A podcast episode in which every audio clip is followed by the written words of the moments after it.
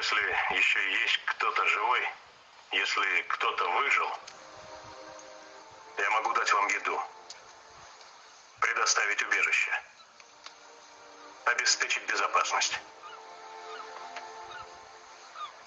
Если меня кто-нибудь слышит, кто-нибудь,